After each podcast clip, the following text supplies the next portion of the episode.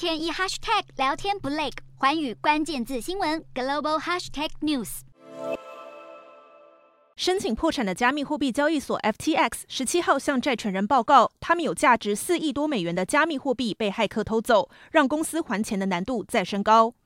不过，FTX 的说法很快遭到创办人班克曼弗里特反驳。班克曼弗里特声称，代表 FTX 的律师事务所呈报有误导性的财务状况，其实公司有超过足够的资金能够偿还美国客户。在 FTX 风波延烧不断时，币圈的其他角落也持续震荡。美国检方逮捕了虚拟货币交易所 Bitzlado 的创办人列科季莫夫，因为他涉嫌在暗网上经手七亿美元的非法资金交易。同一时间，另一间加密货币交易所 Coinbase 也宣布退出日本市场。Coinbase 要所有的日本客户在二月十六号以前取回他们的加密货币资产，这是在 FTX 破产、通膨升息跟经济衰退的大环境下又一个币圈坏消息。